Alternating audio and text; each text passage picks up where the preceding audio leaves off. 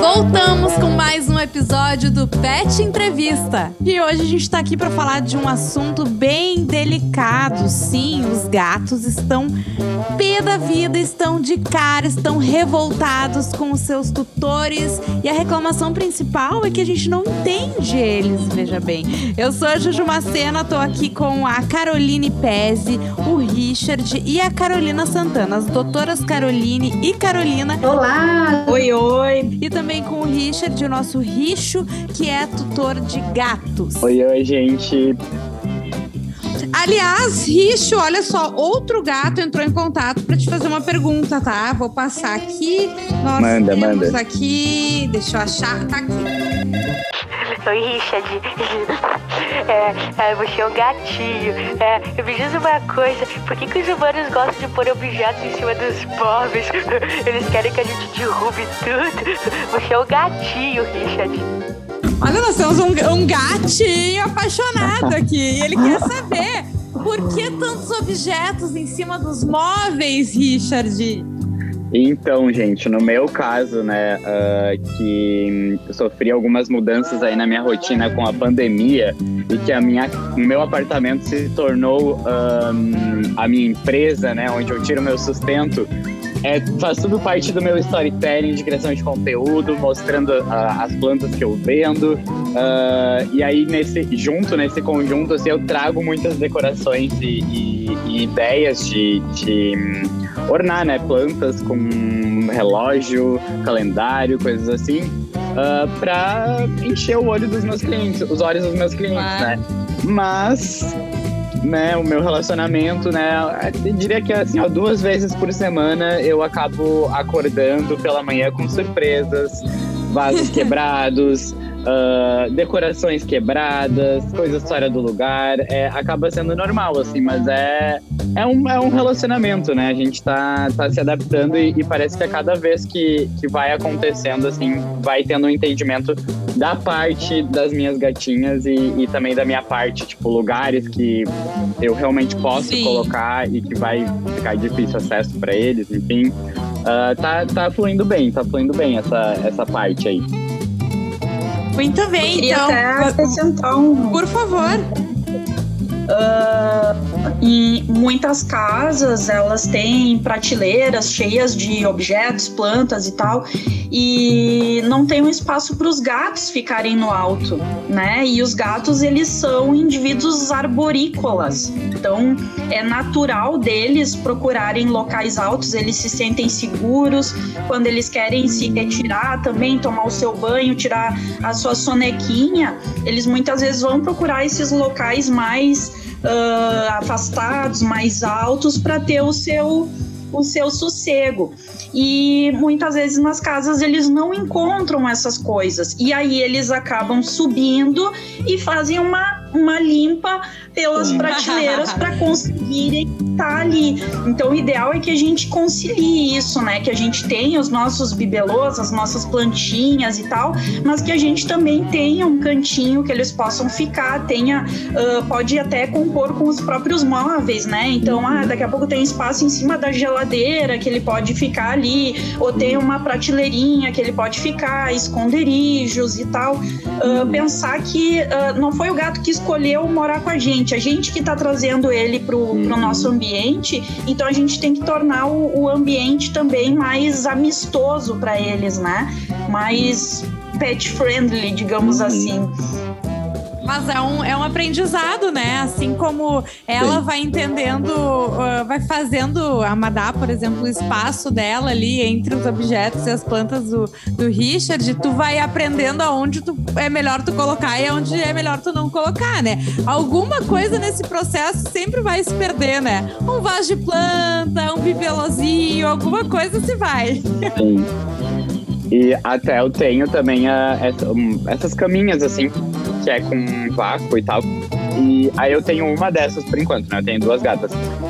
Só que ah, elas ficam rotacionando, assim, tipo, cada uma usa um pouquinho na caminha, mas também tem uma prateleira no alto que tem um espacinho para elas também rotacionarem essa, essa prateleira, assim. Então, acaba funcionando legal, mas tá nos planos aí adquirir uma caminha pra ter cada uma ter a sua caminha no alto. Uhum.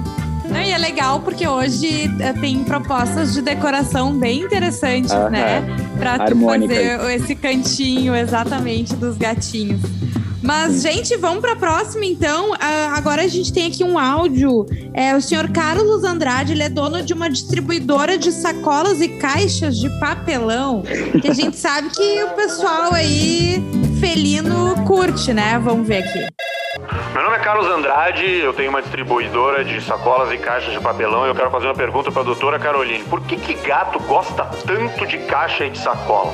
Eles vivem entrando aqui na minha loja e mexendo nas minhas coisas. Tem uma resposta para isso? E aí? Por quê? Então, muitas vezes, esses gatinhos que na natureza eles passariam boa parte do tempo caçando as presas, né? A gente, com, com todo o amor que, que a gente dá para eles, às vezes a gente deixa a vida deles ah, tediosa, né? Eles não, não têm que procurar por comida, eles não têm que se defender de nenhum predador, eles não têm que fazer nada. Então, a gente deixa a vida deles muito fácil, na verdade. muito fácil e isso gera um tédio e até um um estresse vindo desse, desse tédio, né? De não ter nada para fazer. Então, ah, os gatos gostam de esconderijos, então caixas e locais onde eles podem se esconder são sempre legais, não necessariamente de papelão, mas é uma forma bem ah, fácil de, de fazer esses esconderijos, né? E as sacolas tem que cuidar porque ah, por causa desse tédio muitos gatos começam a mastigar plástico. Né? Então a gente tem que ah, pensar num enriquecimento ambiental, formas diferentes de dar essa alimentação, não deixar ela toda disponível ali onde ele só baixa a cabecinha e come tudo muito rápido e depois ele não tem mais nada para fazer. Então ah, hoje a gente tem brinquedos que a gente pode comprar ou a gente pode fazer em casa até com rolinho do papel higiênico, ah, faz uns furinhos, coloca a ração ou coloca uns petisquinhos ali para que ele passe um pouco mais de trabalho, que ele ah, consiga mimetizar de certa forma esse comportamento de caça que ele teria ah, na rua. É, é a atividade dele. Quando a gente está em, em casa, mesmo a gente estando em home office e tal, a gente tá sempre com a cabeça ocupada. Então a gente tá trabalhando, tá vendo uma série, tá ouvindo uma música. E eles não têm essas coisas para fazer, né? Então o entretenimento deles seria a caça e brincadeiras. Então a gente pode usar a comida como uma forma de, de dar um trabalho, dar uma atividade para esses gatinhos. Ah, então, fica a dica, né? Sabe que eu, eu, eu uso aqueles brinquedinhos também pros cachorros e às vezes eu fico com pena, porque parece que eles ficam horas ali tentando pegar a comida dentro. Mas na verdade é uma coisa saudável, né, pros bichinhos, assim. É muito saudável, é muito saudável e, e é importante que eles tenham atividades, né? Isso Uhum. até para prevenir problemas de degeneração ah, cerebral, digamos, degeneração Uhum. Cognitiva ao longo da velhice, né? Que nem as palavras cruzadas, a gente manter a cabeça ativa para eles também ajuda ah, Uhum. deles terem essa atividade, né? Muito, muito legal. Vamos para a próxima pergunta. Chegou aqui no WhatsApp da LV Long. Ó, vou mostrar para vocês aqui. Olá, me chamo Ron Romberto. Eu coloquei humana para escutar o podcast. Doutora Carolina, tu pode explicar para essa ignorante que a bolsinha na barriga que eu tenho não é uma pelanca? Ora, essa eu sou um gato fitness. E aí, doutora Carolina? Olha, já não dá pra defender muito esse lado fitness seu. tá comendo um pouco além da conta, né? Essa humana aí tá colocando muita comida aí ao longo do dia. Então, é, a gente vai aí voltar essa dica de olhar lá o saquinho, né? O rótulo do alimento e colocar várias vezes ao dia aí, mas sem deixar fazer essa pochatinha, porque isso aí não é muito fitness, não. Ai, gente, e já que a gente falou em pelanca, tá? A obesidade entre os felinos, ela tá cada vez mais comum, né? A gente fala muito sobre o gato gordinho, o Garfield, né? Que não acaba. Quantas pessoas têm um Garfield não só pela cor, mas pelo tamanho do bichinho também? Uh, tem uma diferença entre o fofinho e o gatinho que tá acima do peso. Isso pode causar quais consequências? As consequências são, é, podem chegar até a doenças metabólicas bem consideráveis, como diabetes, né, a lipidose hepática, o fígado, né, que é o fígado gorduroso. Então, assim, todo excesso de alimento faz mal. Temos que pensar assim, não faz mal só para nós, mas para a saúde deles também. E aqui, toda essa questão quando envolve nutrição, vocês podem começar a reparar que é sempre isso, é, é o dar um pouquinho a mais, é a gente achar ele fofinho, né? Ah, eu acho ele fofinho, só que esse fofinho hoje pode vir a estar sobrepeso ou obeso daqui um, dois, três anos. E aí vão começar a vir os processos inflamatórios devido ao excesso de gordura corporal. Né? Isso vai afetar a articulação, vai afetar órgãos importantes, fígados, rins. Então a gente tem que cuidar mesmo da saúde do pet, é, olhar para ele, tá fofinho, tá, mas como posso resolver isso? Né? Como que eu posso melhorar a alimentação dele? Então, é buscar um profissional que trabalhe mesmo com nutrição, que vai ser dedicado para aquilo e usar essas dicas que a gente está dando aqui também, né? Você dá aquela quantidade de comida com uma fração menor que você vai saciar o seu gatinho e vamos reduzir essa pochetinha, né? E quanto mais biologicamente apropriada e úmida, melhor ainda para ele. Muito bem, a gente tem aqui mais um áudio pro Richard.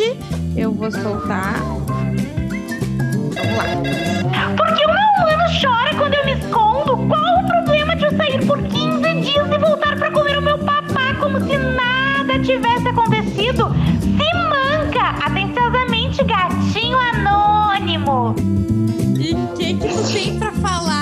Richard, pro gatinho anônimo? Então, uh, antes de começar a morar sozinho, eu morava com os meus pais, né? E daí lá eu adotei uma gata, a Lua, que uh, inicialmente ela não era bem-vinda pelos meus pais, uh, mas foi só a primeira semana ali e aí os dois Sim, já, já ficaram, conquistou. tipo, já conquistou o coração dos dois. Inclusive, quando, né, eu, eu me retirei da casa deles e, e fui procurar a minha independência, eu não pude levar a gata junto porque a minha mãe falou assim: pô, tu já tá indo embora e ainda vai levar a gata junto porque eu sou muito apegada. Aí tá, ok. Uh, eu, por experiência, assim, com, de amigas que já, já tinham gatas e tal, eu não, nunca me preocupei quando ela sumia por algumas horinhas ali, até um dia ou outro, tipo, eu ficava de boas. A minha mãe dava duas horas sem ela ter a gata a, na visão a dela, ela, ela já tava assim, ó, Richard, pelo amor de Deus, posta no Face que a lua sumiu. A lua sumiu, ela foi embora, a gente tem que achar ela. então, assim, a minha mãe realmente ela ficava super assustada assim, com esse sumiço. Eu já, por experiência, tipo. Me identifico com a sua mãe. É. eu, eu ia dizer vocês, né, doutora Carolina, doutora Caroline. O que, que vocês acham disso, doutora Carolina, que tem cinco gatinhos, né? Sim, cinco gatinhos. Então, mas um deles sumiu assim e levaram ele aqui dentro do meu condomínio. Eu fiquei três dias procurando. No terceiro dia, por ouvir minha voz, eu saía procurando. Então, assim, também existe essa preocupação. Sim. Né? Que é lógico, a gente sabe que, que pode sair para namorar, né? Dependendo aí do local, se não for castrado. Mas o meu era castrado, o meu não foi sair para namorar. E ele só andava por aqui, no máximo, em frente à minha casa. Então, realmente, eu comecei a perceber que. E eles têm o horário de sair para brincar e voltar. Uhum. E ele não voltou né? Os gatos, eles são muito apegados também, então ele não tinha esse hábito de ir muito longe. De repente, três dias fora, realmente foi desesperador. Uhum. Claro. É, então, é... se eu sair para procurar, a gente também tem que se antenar nisso, Sim, né? Isso que eu ia dizer, vai do comportamento de cada gatinho. Um Sim. pode ser super rueiro, uhum. e quanto a outros uhum. podem não querer, ou só dar uma escapadinha, né? A gente é, tem que entender Exato. mais ou menos como se comporta o seu bichinho, é isso, né? Sim. Exatamente. No, eu acho que Pode falar, pode falar. Não, eu acho que a gente tem que pensar também uh, na segurança deles, né?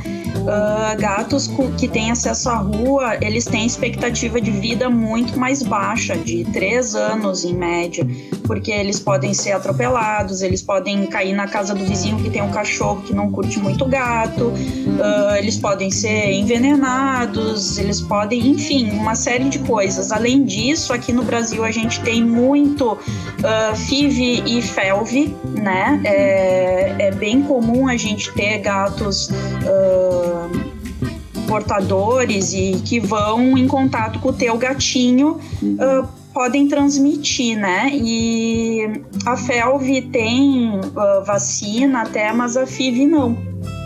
Então, uh, no momento que a gente deixa esses gatos com acesso à rua, a gente tem que estar ciente de que uh, eles podem voltar doentes, eles podem passar, inclusive, para os outros gatos que tu tem no ambiente, né? Assim como eles podem nunca mais voltar. Uh, eu sugiro né, que essas voltinhas ou que a gente coloque, uh, por exemplo, ah, tem uma casa, aí tela um pedaço do pátio e que eles possam ter acesso à rua, à grama, mas que eles fiquem protegidos ali. Ou até da gente ensinar eles a passear, dar uma volta com a guia né? Ah, muito bem. Tem, é, eu, já, é. eu já vi muita gente fazendo isso. Isso é um hábito saudável pro gatinho, então ele pode ser ensinado a dar uma passeada com guia mesmo.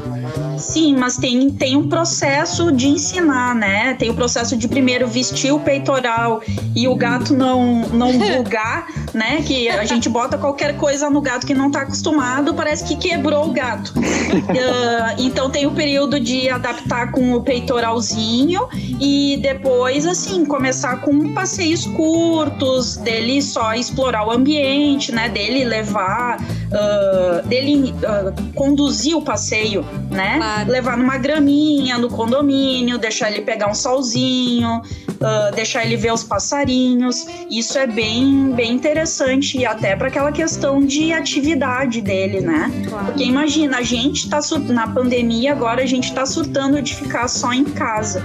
Imagina passar uma vida inteira trancada dentro do apartamento. Sim. Né? Claro, ah, muito bom então. E até eh, eu imagino que deva ajudar até pro condicionamento físico de, do peso do gatinho também, né? Porque é um exercício Sim. que ele vai fazer, né? Deles terem atividade. E outra coisa da questão da alimentação é que o gato dá um miado e as pessoas só pensam em comida, né? Ah, ele miou, ele tá com fome, vai lá, enfia a comida. Ah, ele miou de novo, tá com fome. E aí, assim que a gente tem esse, esse monte de gato acima do, do peso e até obeso, né? Claro. Olha só, tem uma outra pergunta agora aqui uh, que chegou nos estúdios da Live Long, que é do Oswaldo. Ele se intitula O Gato Mais Gostoso que as Gatinhas Já Viram. Eu gosto da, da autoestima do gato, né? É bem interessante. Ó, vamos ouvir então. Bom dia, só se for pra vocês. Eu tô me coçando todo há dias. Alguém aí pode explicar pra minha humana as causas da minha alergia? Ah, meu Deus, o Oswaldo não tá de bom humor, gente. Ele tá se coçando. O que que tá acontecendo? Alguém pode explicar pro Oswaldo e pra humana dele o que que tá acontecendo? Ele precisa passar por avaliação, né? Pode ser uh, por ectoparasitas, pode ser alimentar, pode ser até psicogênico. O estresse ele pode levar a lambedura excessiva, né? Uhum. Então, na verdade, ele teria que passar por uma avaliação. Eu, eu tenho dois cachorros e, um deles tem bastante esse problema de, de se coçar, de lamber. E a gente fez vários exames para descartar tudo que poderia ser de cara e meio que não achamos nada. E agora a gente tá indo para alimentação mesmo, né? Porque eu acho que uma coisa que pouca gente sabe, que a alimentação pode causar isso no, nos bichinhos, né? Tanto nos cachorros quanto nos gatos também, né? Exatamente, a intolerância alimentar, principalmente em felinos, toda essa questão que a gente já falou anteriormente, ela é a gente reparar um felino que come uma alimentação bioapropriada e um que come uma ração com excesso de alimentos que não seriam biologicamente apropriados, a gente vê felinos acima do peso, com muita queda de pelo, constipados, não recebem fibras também de, de forma adequada. Então, realmente tem muita preocupação com a, a nutrição, sim. E isso, mas isso está ganhando força, isso a gente está ganhando aí espaço também para poder falar mais da nutrição. E como a Carol falou também, né? O, o, o gato ele sente muito o estresse do dono, ou da casa, ou do ambiente, ou de qualquer coisa que possa estar sendo um agente estressor, pode também vir a desencadear coceiras e dermatites. Eu tenho vários pacientes que quando a gente observa, não é, às vezes não é um fundo alimentar, é um fundo emocional. Olha. E aí a gente precisa precisa conversar e entender o que está acontecendo no, no, ambiente ali que pode estar gerando esse estresse. Por exemplo, a gente teve na pandemia, e aí eu posso falar pelos casos clínicos que eu atendi, que foram muitos, não foram poucos, que o, o desencadeamento é, dessa, dessa patologia, das alergias ou das coceiras, eram de fundo emocional. Muitos casais se separaram. E isso Pro felino isso é muito puxado, porque ele é apegado, geralmente o animal ele se apega a um mas ele tem todo aquele laço da casa. É a hora que o dono vai chegar, é que o pai vai chegar, ou que a mãe vai chegar. É o relacionamento da comida, porque a gente tem um relacionamento nutricional muito forte com eles. A gente está comendo uma pipoca que é dar pro pet. A gente, tá, né? a gente vai sentar para ver um filme, a gente está com o pet junto. E o gato, por ser menor, ele está sempre com a gente dentro de casa, ele tem esse hábito né, de, de de estar por perto. A gente está fazendo aqui né, o nosso podcast, o Garfield estava dormindo no meu colo até agora. Só que o meu Garfield, ele é esbelto e ele é super carnívoro. é ele é super esbelto, então ele não tem a pochetinha ali, ele não tem nada disso. É só a cor, e, né? E assim, faz exames é só a cor e, e, super levado. Ele não é aquele gato paradão, não. Ele é super levado, ele é super brincalhão. Então, tudo isso a gente tem que observar, porque quando eu percebo assim, se eu tô um pouco mais triste em casa, os meus cinco gatos, eles me rodeiam. Eles estão ali, é como, é, é, eles não tentam às vezes nem brincar, eles vão ali me aconchegar. Uhum. Então o gato ele tem muito essa característica de estar junto com o tutor, ele sente muito essa dor também. Então quando eu mando um questionário, quando eu vou receber um, um paciente pela primeira vez, eu antes eu já mando um questionário para o tutor em que eu pergunto coisas sobre o pet, sobre ele e sobre como é o ambiente da casa como, o que, que ele está passando? É muito estresse, né? Ou o, o, tipo de trabalho, às vezes, é muito estressante também, porque tudo isso influencia. Claro. Né? Tudo isso influencia. Né? Aqui, como eu sou muito de paz e amor, os meus gatos são todos tranquilões também. Só que são muito ativos, eles brincam, mas não são agressivos, são gatos super amorosos, né? Então, assim, a gente tem que observar muito a característica do tutor também. Muito importante. Isso é bem interessante. Muito interessante. Inclusive, então, assim, fica o que a doutora Caroline falou no início, né? Tem que uh, averiguar, tem que descobrir o que, está acontecendo, não dá para ignorar, né? Um sintoma, assim, de coceira num bichinho. Exatamente. Mas então, a gente vai ficando por aqui com mais esse papo sobre gatinhos, mas em breve, tamo de volta. Eu, Juju Macena, também as doutoras Carolina Santana, Caroline Pese e o tutor Richard Medeiros. Lembrando que esse podcast é um oferecimento da Live Long. Siga nas redes sociais, arroba Live Long Brasil. Até mais!